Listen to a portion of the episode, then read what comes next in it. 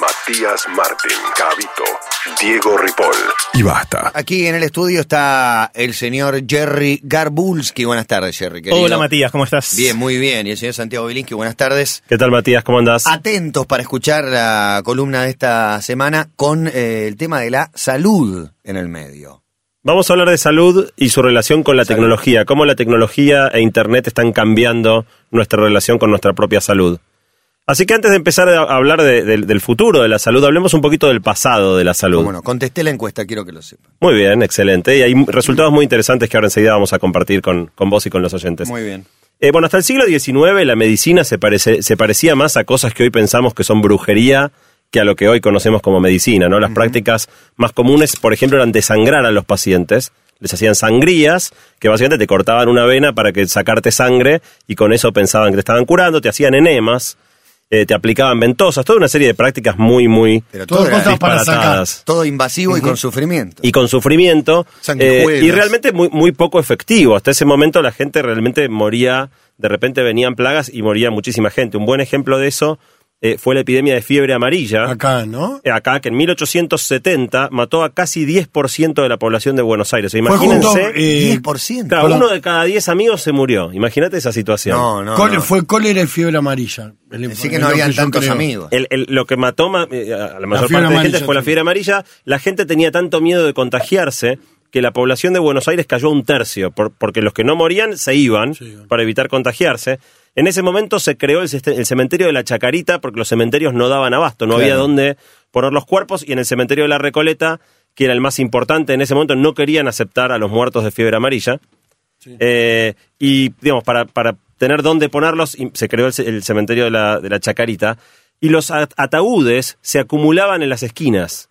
Moría tanta, tanta gente, que acumulaban los ataúdes en las esquinas. Había solo 40 coches fúnebres en la ciudad de Buenos No. Aires y tenían rutas fijas. Iban haciendo recorridos fijos, juntando los cajones a medida que se apilaban. Nos cruzamos en Tames y Córdoba ahí en la esquina de los ataúdes. Claro. es parecido Bueno, a los camiones de basura de hoy, ¿no? Bas- Bastante cerquita de lo que decías, se había puesto una estación de tren que se llamaba la estación fúnebre en Jean Lloré y Corrientes para que lleves tu ataúd para ponerlo en el tranvía que lo llevaba a la chacarita para poder enterrarlo. Y los empleados del cementerio se contagiaban de los cadáveres de manera claro. que llegaron a, mo- a morir 14 empleados del cementerio en un solo día, por ejemplo. Dios mío, viejo. Menos mal que Bueno, no tenía por lo ningún menos. amigo en esa época. No, por lo menos ya estaban ahí los muchachos. del cementerio. Ya en el siglo XX, todavía en 1918 hubo una gran epidemia, la, la epidemia que se llamó de gripe española, que era el mismo tipo de gripe que atacó unos años atrás. Esa epidemia mató entre 50 y 100 millones de personas en todo el mundo en, apenas unos pocos meses. ¿Qué sería el mundo sin todas esas epidemias, no? Estaría una Bueno, superpoblación estaríamos, estaría lleno de gente. Y las guerras y, y las barbaridades. en algunos Perdón. lugares llegó a matar 30% de la población. Imagínate que uno de cada tres personas No, que no. conocías se murió. Tremendo. Y esto empieza a cambiar en 1928 cuando un señor llamado Alexander Fleming inventa la penicilina.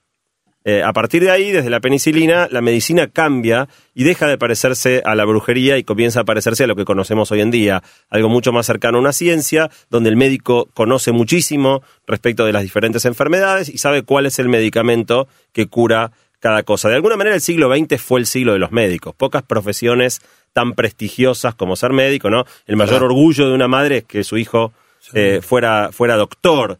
Eh, pero, digamos, eh, de alguna manera eso lo que fue generando es una gran asimetría, donde el doctor sabía mucho y el paciente no sabía nada, y de alguna manera el doctor siempre te tenía que decir qué es lo que vos tenías que hacer para poder curarte. Sí, Esto- de- sí, perdón. No, perdóname, digo. De hecho, nosotros, revisemos cada uno de nuestra historia, nosotros fuimos testigos de cambios grosos en la medicina.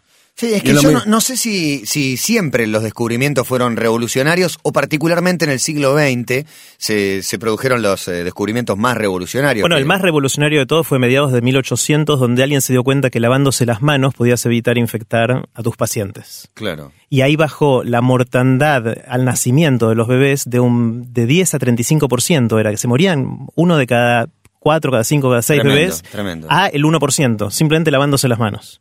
Ese fue una de las cosas que probablemente, el- el- si hay que elegir una cosa que tuvo mayor impacto, lavarse las manos. Y hay que seguir recomendándolo y haciéndolo porque es verdad que evi- evita un montón de problemas. Bueno, ahora Internet está trayendo unas cuantas complicaciones para los médicos. Internet está cambiando el panorama de manera bastante radical eh, y pinta que en el siglo XXI los médicos no van a gozar del mismo lugar tan, tan cómodo en un sentido y tan prestigioso con el que contaron en el siglo XX. Estamos abriendo una puerta también a los riesgos, porque si eh, era una pasión nacional automedicarse con internet ya es una tentación irresistible, me parece, para más de uno. No Bueno. me quiero anticipar, siga, usted siga adelante.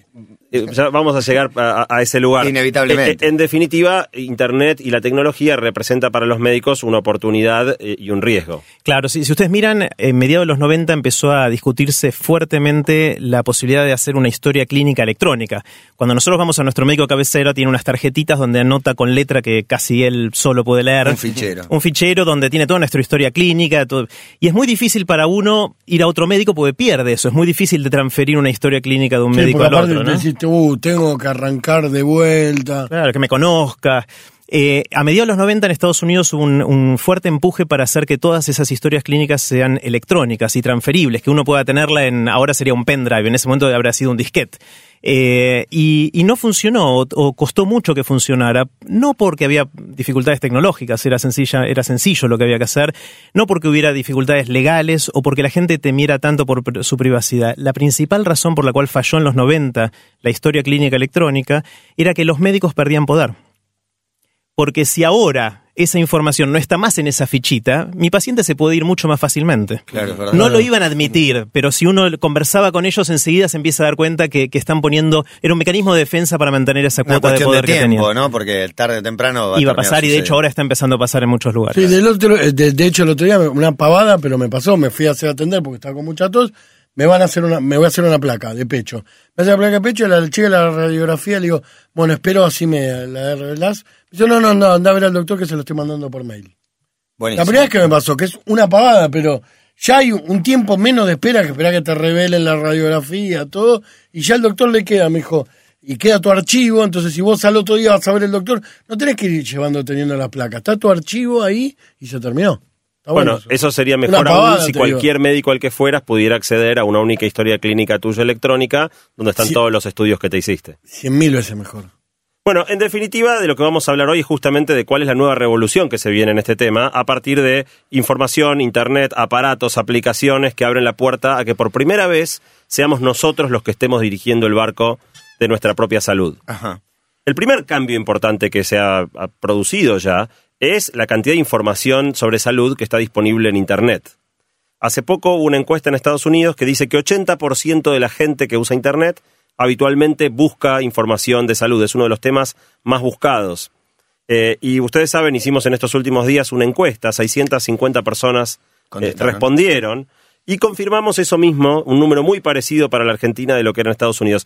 76% de las personas que contestaron la encuesta googlean o buscan habitualmente información eh, sobre salud. Y es interesante porque más gente busca información en Internet de la que va al médico. Casi 80% de la gente busca información sobre salud, solo 55% de la gente fue al médico alguna vez en los últimos seis meses. ¿Cómo está modificando los hábitos? Es verdad, ir al médico es un laburo, hay que pedir un horario, Claro. viajar y demás, y consultar internet es... Hay que pedir permiso en el laburo, que muchas veces ni siquiera te animás a pedirlo. Claro, claro. Eh, la- también preguntamos sobre las redes sociales. Las redes sociales todavía son poco utilizadas para discutir temas de salud, pero sí la segunda fuente más frecuente de consulta después de Internet no son los médicos, sino los parientes y los amigos. Es interesante que las mujeres van más al médico que los hombres. No, la- las, Eh, mujeres, las mujeres, mi teoría es que toda mujer tiene cinco médicos y el hombre tiene uno. en Bueno, general. en los últimos seis meses, eh, las mujeres fueron en promedio dos veces al médico, mientras que los hombres fueron nada más que una. Eh, 80% fueron a, a ver especialistas y 60, solo 60% de los hombres, lo cual nos da una idea probablemente porque van al ginecólogo, esa se me ocurre a mí es una una, posible razón. Las mujeres también buscan más en Internet que los hombres, con lo cual en general es como que muestran un mayor interés por el tema de la salud que los hombres. Sí. Para muchos Sí, médicos, me parece que sí. esta cuestión de buscar en Internet es una amenaza, porque en definitiva le, le pone a disposición del paciente mucha información que antiguamente los pacientes no tenían. Eh, una reacción natural es poner en duda cuán confiables son esas fuentes que hay en Internet, en qué medida uno puede confiar. O cómo hacer para saber cuál es confiable y cuál no. El médico Sí. te va a dar, su página es la más confiable. Bueno, el médico probablemente, que la mayoría de ellos no tienen una página propia, la Claro. mayoría te va a hacer desconfiar de todo porque prefiere que confíes en él antes que en una fuente eh, externa. Y es muy interesante lo que pasa, eh, preguntándole a la gente en, qué, en quiénes ellos confían para información de salud. 97% confían en su médico, 97%, o sea, todo el mundo confía en su médico. Eh, a un médico desconocido le confía 71% y a Internet nada más que el 28%. O sea, muy poca gente, pese a que todo el mundo googlea, muy poca gente confía en Está lo bien, que lee. Todos Sí. miramos, pero no siempre estamos este, seguros de seguir la Y, recomendación a- que y le además damos. pasa que frente a un mismo síntoma, las razones pueden ser varias de tu enfermedad. Eso es algo que la computadora, o por lo menos me voy a meter en su tema y casi tocándoles el culini, pero digo, la, la computadora, eh, digo, nunca va a tener el raciocinio que tiene un médico de determinar que las causas de una enfermedad o de un síntoma, puede- el origen puede ser un montón de cosas. No necesariamente lo primero que te sale poniéndolo en Google. Completamente, pero evidentemente la gente no confía, pero busca. Sí, Igual hay claro. solo una fuente menos confiable que Internet, de las que preguntamos en la encuesta, y son madre. los, no, los periodistas. Los periodistas, Los ok. periodistas. Sí, sí. En lo único que la gente confía menos que en Internet es en las notas periodísticas. Los médicos más tecnológicos están empezando a recetar links. Así como en la receta te anotan, bueno, tomes este remedio, te, te recetan, léase este artículo y empiezan a usar Internet en vez de combatirlo, pero diciéndote qué lugar ellos recomiendan que vos leas para que realmente sea información que sea confiable. Lo cual subraya que sería muy, muy importante desde el punto de vista de los médicos, si ellos están dispuestos a ceder algo de poder, como decía Jerry, que se construyan sitios confiables de información médica, porque la gente quiere buscar, lo importante es darle confiabilidad y Claro. ciertos sitios que tengan un sello de calidad que permiten que la gente busque. Un- una cosa muy interesante es que a veces hasta se da vuelta la cosa. ¿En qué sentido? Google hizo un ejercicio muy interesante, que es medir cuánto la gente busca información sobre gripe y ver en qué medida se puede usar el volumen de búsqueda para predecir cuánta gente se está enfermando de gripe en cada momento. Muy bien. El gráfico es asombroso. Pusimos un link ahí donde siempre ponemos los links, core.to barra nuestra salud, es la dirección de hoy, core.to barra nuestra salud. Bueno, si vos mirás el gráfico de cuánta gente, cuánto la gente busca información en Google y sobre gripe y cuánta gente se enferma de gripe en Estados Unidos, el gráfico es increíble. Predice muestra? excelentemente de manera que Google podría emitirle un informe semanal Una a los hospitales gripe. para que se preparen cuando se viene una epidemia fuerte de gripe. Lo genial es, es- es poder eh, adaptar nuestros consumos a, a los riesgos eh, que hay en la salud. Es increíble. Que, que- está bien, está perfecto en realidad, como se les ocurrió. Eh, Está buenísimo y para mí es la punta del iceberg, porque creo que cada vez más los volúmenes de búsqueda de determinados temas nos van a empezar a indicar tempranamente ¿Cuáles cosas que están pasando, Claro. no solo respecto de, de las enfermedades.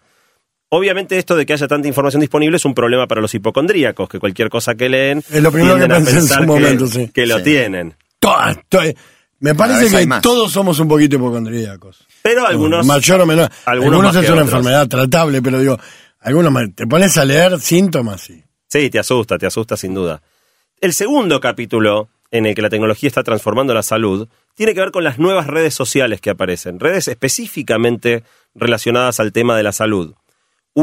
Hay mucho que aprender de otras, otros pacientes, de otras personas que padecen las mismas enfermedades o los mismos síntomas o los mismos tratamientos que nosotros. Ahí de nuevo en corp.to barra nuestra salud hay links a varias redes sociales, lamentablemente todas eh, todavía en inglés, pero por ejemplo hay una que se llama Patients Like Me, pacientes como yo, que lo que hace es vos te das de alta, le decís qué enfermedades tenés y te pone en grupos para que compartas lo que te pasa con todas personas que tienen las mismas enfermedades Pero que si vos. te das de alta que te curaste, ¿o no? es distinto. Digamos que te registrás. está Ok, bien. ok. Registras, te registras. Siempre Eh, hay que registrar. La, la segunda red social muy interesante, ustedes vieron lo que es el prospecto de un remedio, Para, ¿no? ¿Cómo era el anterior? Patient Like Me. Patients like me, pacientes like como yo. Ok. Eh, la segunda, eh, ustedes vieron lo que es un prospecto médico, es Sí, una, una sí. letra chiquitita, Yo voy directo cosas a posología, incomprensibles. es lo único que leo. Prácticamente nadie los lee y si los llegás a leer no te dan ganas de tomar ningún remedio. No, Poco la letra que todo lo chiquita. que tomes te puede Posología y matar. modo de uso. ¿Y efectos secundarios? No, casi nunca. Nunca lo Y posología no es un poco efecto secundario. No, no, está para No, abajo. está efecto secundario. Bueno, hay otra red social que se llama Cure Together, Curemos Juntos, eh, que básicamente te informa personas que hicieron el mismo tratamiento que vos tenés que hacer, ¿qué les pasó? ¿Cómo les fue? ¿Cómo le fue Robert ¿Fue Smith, efectivo? ¿Me curó? ¿No me curó? ¿Me dio diarrea? ¿No me dio? Eh, y entonces ya no se trata de, de la información abstracta que te pueda dar un prospecto, sino de concretamente gente con nombre y apellido que tuvo Sí. que tomar ese remedio que a vos te indicaron que tomes y te dice si le hizo bien, no le hizo bien, si le trajo algún Está problema muy o no bien le adaptado. trajo. La modalidad es la, misma, es la misma que la página de viaje. Este hotel es buenísimo, la pasé genial, miro las fotos. Pero aplicado a los remedios y a los tratamientos médicos. Sí, sí, vas a resultado y, y confiamos en que todos ponen la verdad. Bueno, es que es mucha gente, aunque sea si alguno miente, Claro. es una proporción chica del total, Claro, entonces al ser números grandes uno puede confiar en esa información. También hay sitios o redes sociales que tienen que ver con el intercambio de información, eh, por ejemplo, en momentos muy especiales como el embarazo.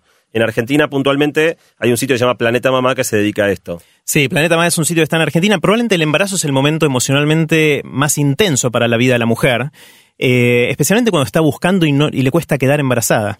Eh, entonces, en, en este sitio Planeta Mamá, que lo conozco muy bien porque lo dirige mi esposa junto con dos socias, eh, um, es muy interesante lo que pasa en los foros de mujeres que están buscando quedar embarazadas y le cuesta. Son foros de fertilidad, por ejemplo, que es muy intenso y, y es muy emocionante ver cuando alguna egresa de ese foro porque quedó embarazada y le manda un, un mensaje a todas las demás diciendo rezo por todas ustedes y las espero en el foro de embarazo. Eh, así que son momentos y, después cuentan historias de que cómo, en este caso Planeta Mamá u otros sitios de este estilo, las ayudan a vivir estos momentos tan intensos emocionalmente con, con su salud, ¿no? Entonces, eh, en general genera mucha comunidad y mucha eh, emocionalidad ver estas cosas. Por último, hay una última red social muy interesante. Hay una- una cita eh, un poco divertida que algunos le atribuyen a Molière, pero no pude confirmar que realmente fuera ¿El de Molière la cita. No, no, no. boliche. No, no, no. Que dice, eh, Mo- Molière supuestamente dijo, médicos, qué hombres de suerte. Sus éxitos brillan al sol y sus errores los cubre la tierra. El viejo chiste del arquitecto, eh, los errores los tapa con, con revoque y el médico los tapa con tierra. Los tapan con tierra. Bueno, tal vez ya no, porque hay un sitio, hay, hay, hay dos sitios ya, que se dedican a que vos puedas calificar a tu médico. Entonces vos vas al médico y vos, así- no solo ahora, antes hablábamos de y el calificar al, del me al gusta, no me tratamiento. gusta. El me gusta, no me gusta, que me atendió bien, me atendió mal, sabe, no sabe, de manera que Igual sabe, yo determino si Claro. sabe un bueno, médico. mucha gente va a poder no sé nada. va a poder opinar si el médico le gustó o no le gustó. Eso Eh. Hay un sitio vitals.com, también en inglés, en Estados Unidos, donde uno después de ir al médico le pones cuatro estrellitas, cinco estrellitas, y en definitiva podés, si te recomiendan un médico, entras y mirás qué dicen todos los pacientes, igual que con los viajes, pero ahora Claro. aplicado a los doctores. No, pero es verdad que eso eh, llamaría a ponerse un poco las pilas en la cuestión del trato a, a algunos médicos, eh, que a mí por lo menos es, es la parte que más, que más me molesta, es cuando se pone un escalón encima de la raza humana y te tratan con cierto desprecio, los estrangularía a todos. Sí, Se, no- se nota que los odio. Decí el nombre, decí el nombre. No, los Todos mataría. lo sabemos. Eh, bueno, cuando tenés un, un pariente con una enfermedad muy grave que se está por morir y recibís un trato de esa naturaleza, creo que no se te va, hasta que el No, día que me no. muera no se me va a ir la bronca. Bueno, tengo, tengo un amigo que vive en Estados Unidos y me cuenta siempre la anécdota de una amiga muy cercana de él, que el viernes a la tarde recibe un mail de su médica diciéndole, básicamente en inglés, pero diciéndole, tenés una enfermedad degener- degenerativa incurable, que básicamente te quedan unos meses de día, le manda por mail, nos vemos el martes. Sí, una cuestión de trato. Bueno, igual eh, lo que uno busca es un buen diagnóstico. Al fin de cuentas, lo más importante, el trato es importante. Es importante también el- y, No, también caso frente a, a- a un, a un mismo a una misma afección eh, consultás tres médicos muchas veces los tres te dicen cosas distintas Con- Eso- para eso curarlo con remedios distintos con tratamiento distinto y no estoy hablando que un médico tradicional otro tres médicos buenos pueden tres ser. médicos clínicos o el especialista todos te dicen la- tres cosas distintas respecto a lo mismo entonces ¿cuál le da bola? ¿el que más confianza te dio? Bueno, yo a, quién le voy a dar bola en un tiempo y a la red social voy a entrar a mirar las personas que tenían esta misma enfermedad, qué tratamientos hicieron y cómo les fue. O sea, al final del día todos estos, estos eh, avances tienden a darle más poder al paciente para evaluar diferentes tratamientos, para evaluar diferentes médicos, para compartir experiencias con otros de una pacientes. manera es creer también un poco más en las estadísticas eh, tu, tu postura ¿no? Bueno, Porque- eh, ahora el, el corazón de la columna en unos minutos va a hablar de, de- de todo lo que las estadísticas pueden darnos y cómo medir. Si ustedes vieron la encuesta, en la encuesta se preguntaba mucho qué cosas te gustarían medir. Hay gente muy fanática que mide absolutamente todo eh, y usa esas estadísticas para conducir su propia salud. Ahora enseguida nos vamos a, a meter con eso. Bueno, vamos a hacer eh, un parate acá. Tenemos un invitado, es el amigo Dani Nofal, que ya está en nuestros estudios. Basta. Bueno, la tercera cosa de la que vamos a hablar hoy eh, tiene que ver con la genética y el acceso de- a través de tecnología a nuestra propia genética. Ajá. Ustedes se acuerdan que hace un mes atrás hablamos en una columna acerca de la importancia de los genes. Sí, señor. Eh, bueno, conocer la propia información genética de uno, hasta hace muy poco tiempo atrás era imposible. Secuenciar un genoma humano se logró por primera vez hace 10 años y costó 3 mil millones de dólares. 3 mil palos. Eh, Para la humanidad, nada. pero en definitiva, Para un paciente, obviamente no era algo que una persona común pudiera hacer para sí mismo. Bueno, en solo 10 años ese costo se ha desplomado. Actualmente todavía es caro, vale unos 10 mil dólares secuenciar el genoma humano completo. Pero hay un sitio que se llama 23andMe, 23andMe, que sería 23 y yo, que es un sitio que fue fundado por la esposa de uno de los fundadores de Google, la esposa de Sergey Brin, que por solo 299 dólares y en dos semanas te hace un secuenciamiento parcial y te da la información contenida en tus genes. Cuando yo estuve estudiando en Singularity University hace dos años, me regalaron este estudio, de manera que yo tengo acceso a esa información.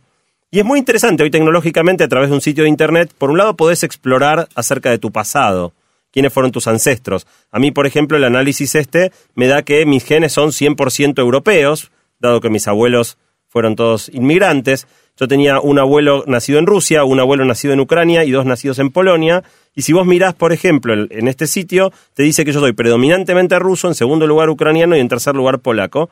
Con lo cual es muy interesante, prueba que en mi familia no hay impostores. No, no, no. Todos son quienes dicen ser, o si por lo menos en algún momento de la historia hubo alguna aventura extramatrimonial que dejó descendencia, fue por- con otra polaca u otra rusa y no con una africana, digamos.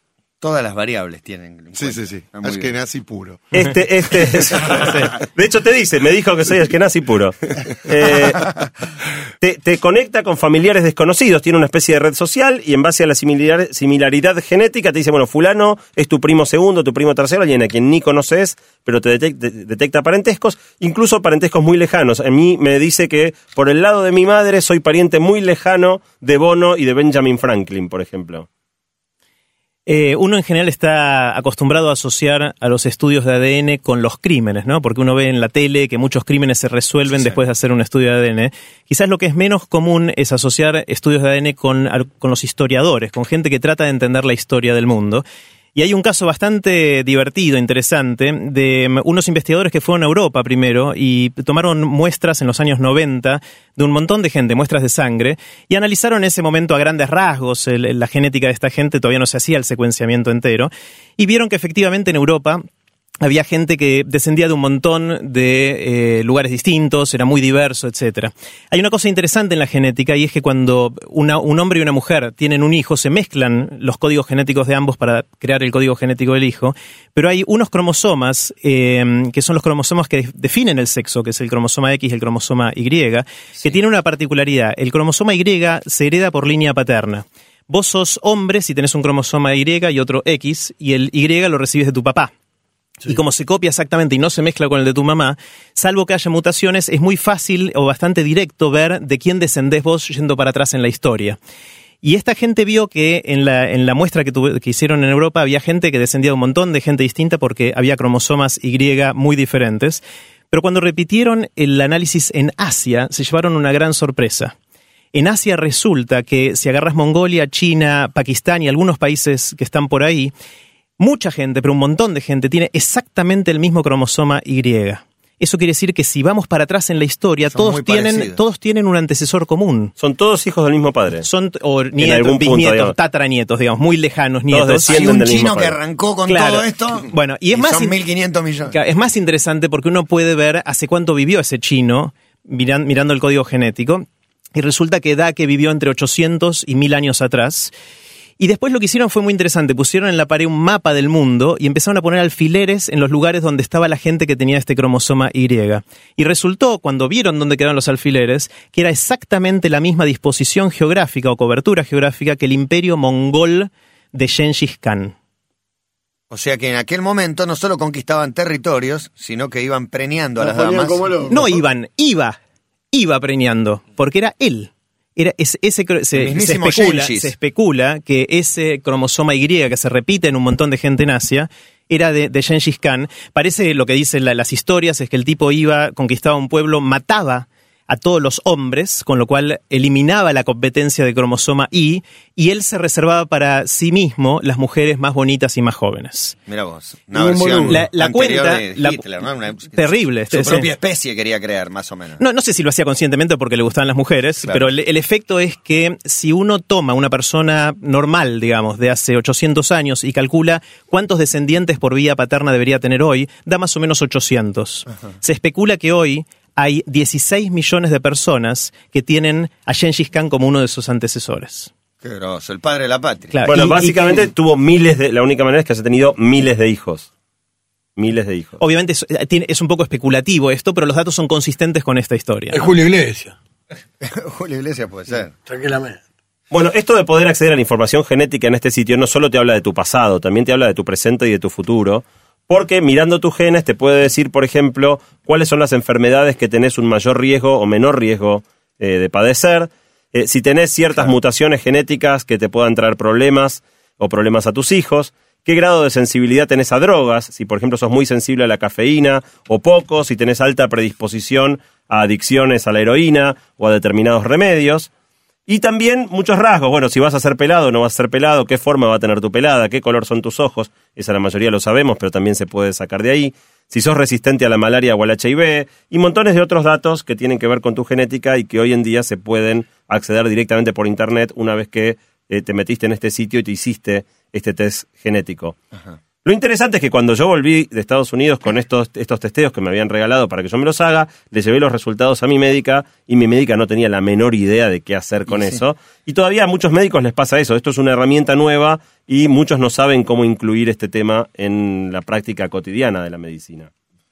El último tema del que vamos a hablar hoy, y quizá para mí el, el- el principal de cómo la, la tecnología está transformando la salud, tiene que ver con la posibilidad de medir cosas.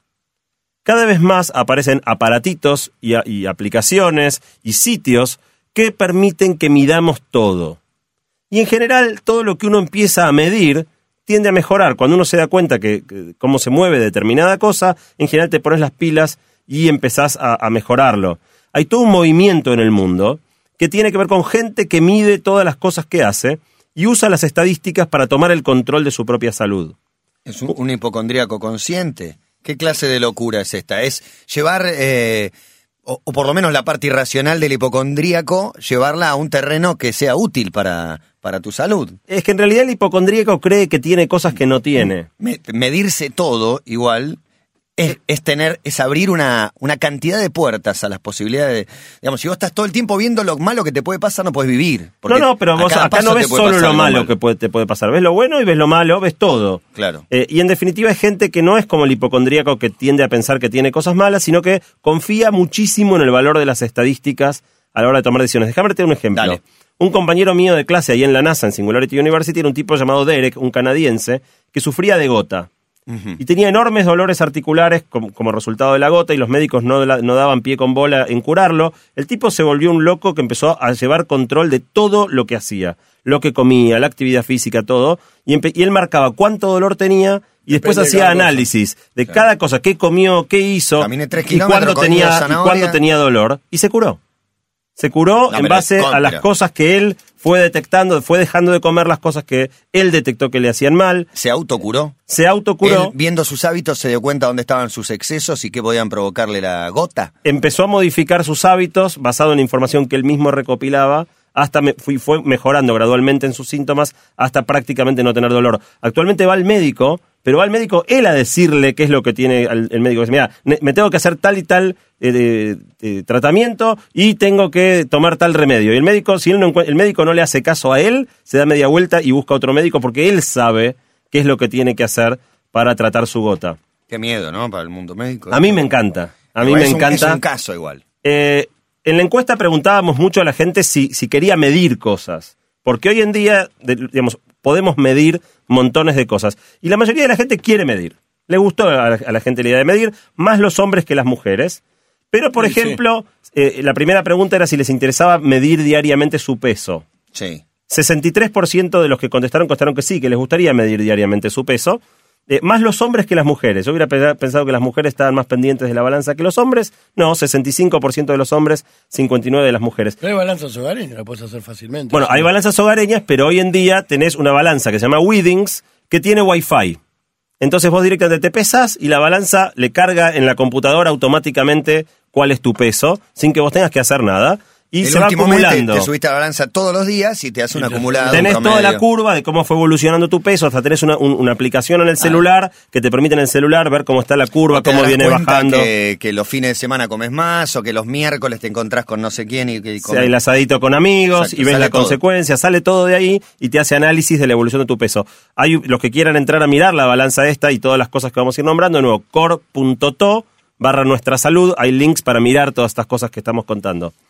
Mucha gente, 4 de cada 5, 80% de la gente le gustaría medir cuánta actividad física hace.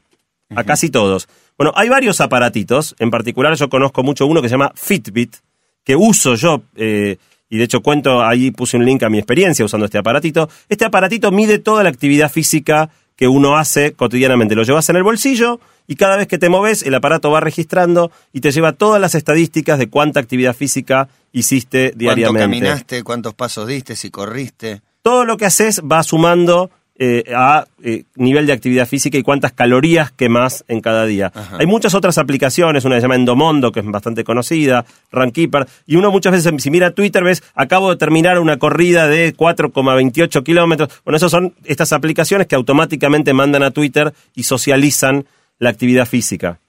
También a mucha gente le interesó medir su estado de ánimo. 65%, dos de cada tres personas querrían tener un modo automático de que se mida cómo está su estado de ánimo. ¿Cómo sería, no? Bueno, pero hay cada un- uno no sabe cómo estás de ánimo. Sí, Eh, pero si hubiera algo que vos pones el pulgar y te dice, estaría genial. Para algunos, evidentemente. Bueno, para, do- para 65% La de la gente estaría genial. Hay un experimento del MIT que dio origen a una empresa que se llama Afectiva, con doble F. Está también el link ahí para los que quieran verlo. Que es una especie de reloj que te pones en la muñeca y basado en los latidos de tu corazón y en la conductividad de la piel, hace inferencias acerca de tus estados de ánimo. Sí, había, Eh, había un, no sé, un, un lapicito, algo que vos apoyabas el dedo un rato y te, según el color te decía cómo estabas, ¿o no? Sí, es un cálculo igual que hace. Es un cálculo y digamos y todavía es relativamente precario, pero muestra una tendencia. Claro. Con un- vamos, en algún momento no tan lejano, porque hoy en día hay varios ejemplos de Reloj relojes ya no vamos a que hacen este, este tipo de cosas. El reloj no va a estar ahí para decir la hora, sino para tomar mediciones de nuestros signos vitales y de montones Ahí le de veo cosas de nuestros utilidad cuerpos. tener una pulsera que te dé tu salud, ¿no? Al día. al Hay un reloj, por ejemplo, que, que incluí también ahí el link que se llama Basis, Basis, eh, que es espectacular. Todavía no salió, están tomando pedidos a cuenta. Este aparte te va a medir los latidos y todo un montón de cosas y te va a dar estadísticas de tus signos vitales y de tu estado de ánimo. Hay otro experimento muy interesante de esta gente afectiva que lo que hace es con la propia cámara de tu computadora, te mira la cara y te mide si estás contento, estás triste y cómo reaccionás a diferentes momentos sin que vos siquiera te, te des cuenta, la cámara te mira y te saca todas las estadísticas de tu estado de ánimo.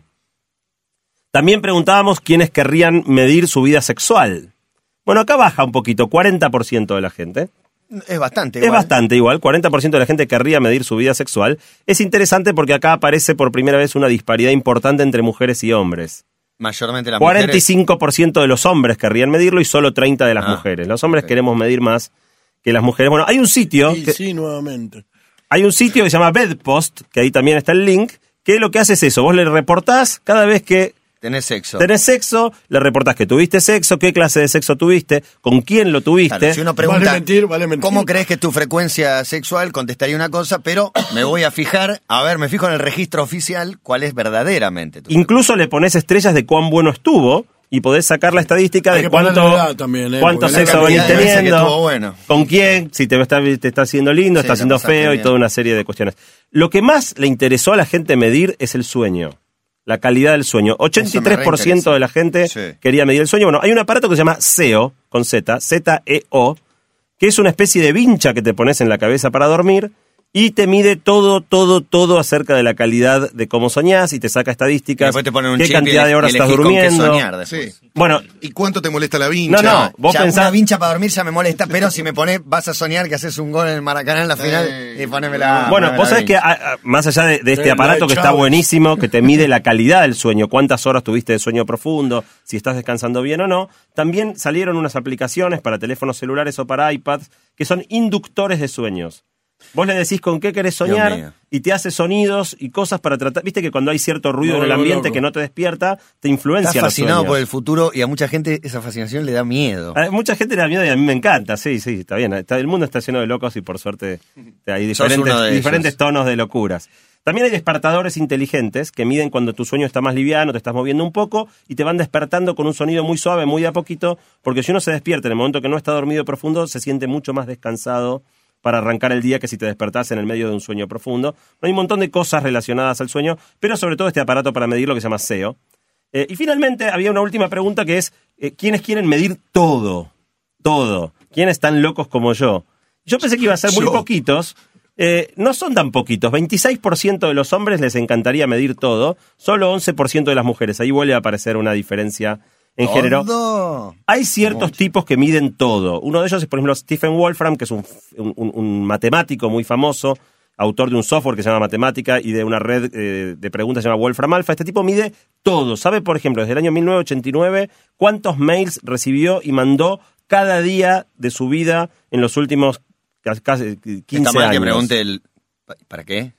Eh, bueno, hizo toda una serie de estadísticas, puede ver cómo fue evolucionando su carga de trabajo, mide cuánta gente lo contactaba y cuánto, se- cuán más, cuánto más sociable o más popular se fue volviendo. ¿Qué es eso? Después está en ¿Cuántas cada le, uno, le- le picó la pera? ¿Cuántas veces se cortó el pelo? ¿Cuántas ¿Cuánto se estresó ese año por ahí por la cantidad de mail? por la cantidad de mail que recibe, a qué hora los suele mandar, mide cuántas horas pasó hablando por teléfono cada día, ¿Cuántos todos en los últimos a 15 grandes años. UPN recibió? Claro, miles. Bueno, hay varios locos así. Y no era spam. No, hay varios locos así. Y parece que en Argentina no, no hay tantos porque nadie se había enterado, pero hay ganas de, Hay de candidatos. empezar a Hay medir. ganas de ser loco. Hay candidatos, muchos candidatos. Por último, vamos a hacer una, un, un- un- comentar un último sitio. Es un sitio que se llama BeMinder, Sí. que básicamente vos, le, vos haces un compromiso. Decís, bueno, yo por ejemplo voy a bajar de peso y le vas informando cuánto pesás. Si vos no cumplís con lo que dijiste, tenés que pagar. El sitio es gratis.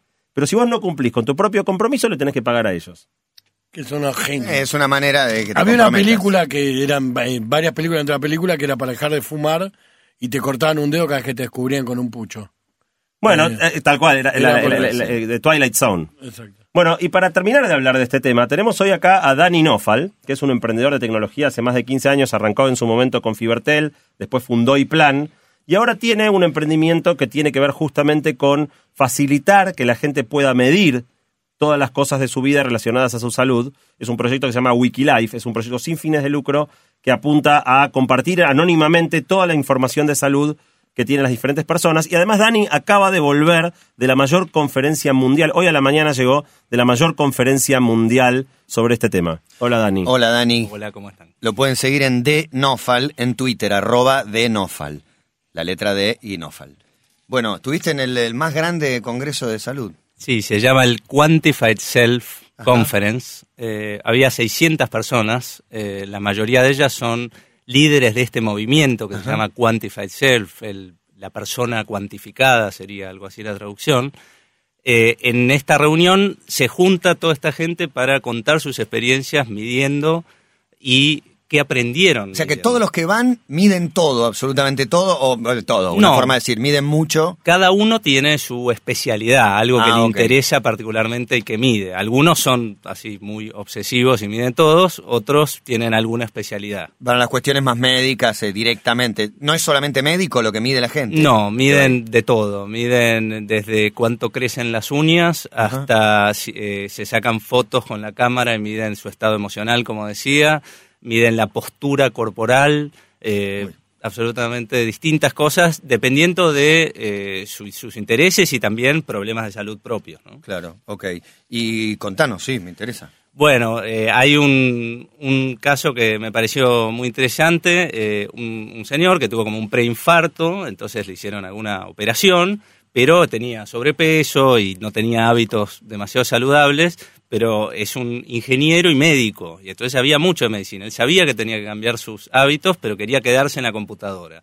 Al ser ingeniero, diseñó todo un sillón con un teclado partido donde se puede sentar en la computadora y le adosó una pedalera abajo con un LED y un software que creó él para que el LED se vaya poniendo rojo en la medida que no pedaleara y se ponía verde en la medida que pedaleaba. Entonces bajó 20 kilos. Armó una manera de seguir con la vida sedentaria, pero sin eh, dañarse su cuerpo. Exacto. Y haciendo ejercicios de una manera más sedentaria, sin moverse. Sin moverse y sin dejar de usar la computadora, que evidentemente tiene muchas horas del día adelante de esa pantalla, ¿no? Claro, no lo puede evitar. Después hay un, un aparato llamado Luma, eh, que está en desarrollo todavía, pero ahí lo mostraban, de una persona que tenía dolores de espalda fuertísimos, eh, incapacitantes realmente, hasta que con este aparato, que si uno está en una mala postura, al ratito de estar en la mala postura te vibra en la espalda, entonces te recuerda ponerte en una buena postura y uno se, pone en buena postura y aparte en, en, vivo transmite al teléfono la postura corporal y la va grabando, entonces uno puede ir traqueando el progreso. Estamos todos enderezando la espalda. Estamos todos torcidos todo el día. Pero bueno, la, la mecánica de estos meetings sí tienen que ver con qué midieron, cómo lo midieron y qué aprendieron. Eh, y bueno, tienen muchísimas, eh, muchísimas variables que ellos miden constantemente. Contanos, Dani, un poco qué es Wikilife, qué es lo que están desarrollando ustedes en este proyecto sin fines de lucro. Bueno, todas estas mediciones eh, lamentablemente quedan en, el self, quedan en, las personas individuales, y entonces no pueden ser utilizadas como un aprendizaje para, para toda la humanidad de qué cosas son saludables y qué cosas no lo son. Y de hecho esa es una información que es, que siempre muy vaga, ¿no? Uno dice es mejor tomar café, es mejor no tomar café, es mejor salir a correr, pero no mucho porque te lastima. Pero todo bueno, se presta debate, todo. Claro, es, es, poco confiable la información. Pero si juntáramos todas estas mediciones de todo el mundo en un solo lugar, incluyendo la genética, como decía Jerry, eh, podríamos realmente tener un mapa analítico de toda la información de lo que nos hace saludables y los que no nos hace saludables. ¿Cómo se hace para que sea eh, confiable la, el 100% de la información que se sube? Eh, con volumen. Eh, la verdad que si el volumen es realmente muy, muy cuantioso, un porcentaje siempre, muy bajo de margen de error. claro, va a haber siempre para cada tema una buena cantidad de usuarios para sacar estadísticas ciertas. Claro, claro, está muy bien. ¿Y cómo se llama Wiki? Wikilife. Mirá vos, ¿cómo es una, tiene una aplicación de, de, iPhone que ya, ya, está, eh, por ahora es en inglés porque empezamos eh, con ese lugar, por, porque ahí están avanzados en este tema, acá acaba de empezar, eh, pero bueno, el Quantify Self está distribuido por todo el mundo. De hecho, nosotros ahora al haber ido vamos a abrir el capítulo Buenos Aires del Quantified Self. De hecho, el otro día leía, no me acuerdo en dónde, una nota que seguro vos eh, tenés total conocimiento, que los médicos en vez de recetarte un remedio te van a recetar aplicaciones. Bueno, bajate tal aplicación y tal otra para tal cosa que tenés y que las soluciones empiezan a estar ahí, estamos todos conectados. Bueno, por ejemplo, en, caso de, de, pacientes con enfermedades crónicas que tienen que tomar permanentemente ciertos medicamentos, es bastante común pese a que, a que el paciente supuestamente sufre de ese mal, que se olviden. Y, se, se, calcula que dos tercios de las personas que tienen que tomar medicación todos los días por un determinado tema, dos tercios no lo toman exactamente, como lo el horario tomar. Es bastante fácil hacer una aplicación, por ejemplo, que te recuerde periódicamente exactamente, bueno, este es el momento de tomar la pastillita azul, este es el momento de la pastillita roja. La pastillita azul depende de otra variable. sí. se llama alarma eso, que puede, estar ah, en cualquier teléfono. Completamente, pero también lo puedes dar vuelta. Por ejemplo, para las personas que son diabéticas y tienen que hacerse mediciones de azúcar, hay aplicaciones que le transmiten al médico, vos no tenés ni que avisarle. Todos los días le mandan al médico cuánto azúcar vos tenés. Eso sí está genial. Para cualquiera, el diabético, colesterol, no sé, algo que tenés que medirte periódicamente, que se mande desde tu de tu baño al médico. Y cuando tengamos estos relojes que midan casi todo, en definitiva eso se le va a ir informando al médico, y en algún momento el médico te va a llamar y te va a decir, che, Matías, estás enfermo, ¿eh? y te va a avisar él lo que te está pasando. Y sí, porque yo no voy a chequear mis niveles, y él sí, seguramente. Él va a tener acceso permanentemente, y si vos querés lo vas a poder chequear también. Por último, Dani, contanos cómo han podido avanzar hasta ahora. ¿Están consiguiendo que gente les cargue datos o no? ¿Cómo, cómo viene funcionando la cosa? Y acá diría que lo que hicimos eh, ahora fue lanzarlo. Este fue el lanzamiento. Más o menos 600 personas han bajado los datos, pero hay otra, otro lugar de donde se pueden obtener datos que es Twitter.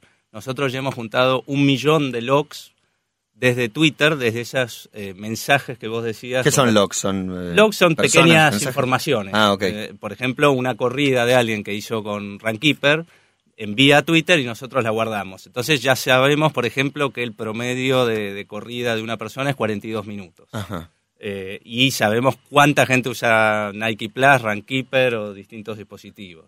Y también sabemos que el 20% de la gente no corre, hace bicicleta. Eh, toda esa información ya está ahí disponible y ya la hemos juntado. Eh, Dani, para el 20% de esa gente que respondió a la encuesta diciendo que sí le gustaría medir todo, ¿por dónde le recomendás empezar?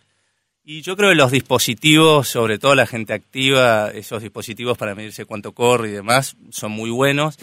Pero el Quantify Self se empezó cuando la gente se medía con anotándolo en un cuaderno y, y después pasó un Excel y recién ahora está viendo realmente La aplicación. típica de dibujar la altura de tus hijos en la pared, ¿no? Eso sigue siendo muy efectivo y, se- y hay que seguir usándolo. Wikilife se- es exhaustivo, se puede lograr absolutamente todo. Es como, como una navaja suiza. No es lo mejor para cada cosa, pero tiene para medir todo. ¿Y cómo puede la gente estar al tanto de, de lo que vaya pasando con esto? Wikilife tiene Twitter y Facebook. Eh, ahí también seguramente vamos a anunciar cuando hacemos el primer meeting del Quantified Self Buenos Aires, que seguramente será en octubre. Bueno, muchachos, eh, muy interesante hasta acá. Eh, quería cerrar con algo, Santi. Eh, la verdad, eh, pueden buscar toda la información. Dígalo una vez más, el core.to barra nuestra salud. Nuestra salud en todo en minúscula. Ahí lo vamos a poner en arroba bilinkis, arroba garbulski. También vamos a poner los links, también en el, el Twitter del programa y en el mío particular los vamos a hacer. Bien, y les recordamos a todos que se viene TDX Río de la Plata el 24 de octubre, eh, así que entrando a tdxriodelaplata.org pueden estar al tanto de los oradores confirmados y de los detalles del evento. Gracias, Santi Jerry y Dani Offa, el, el debut aquí en el programa. Un gusto. Basta de todo un año después. Y basta.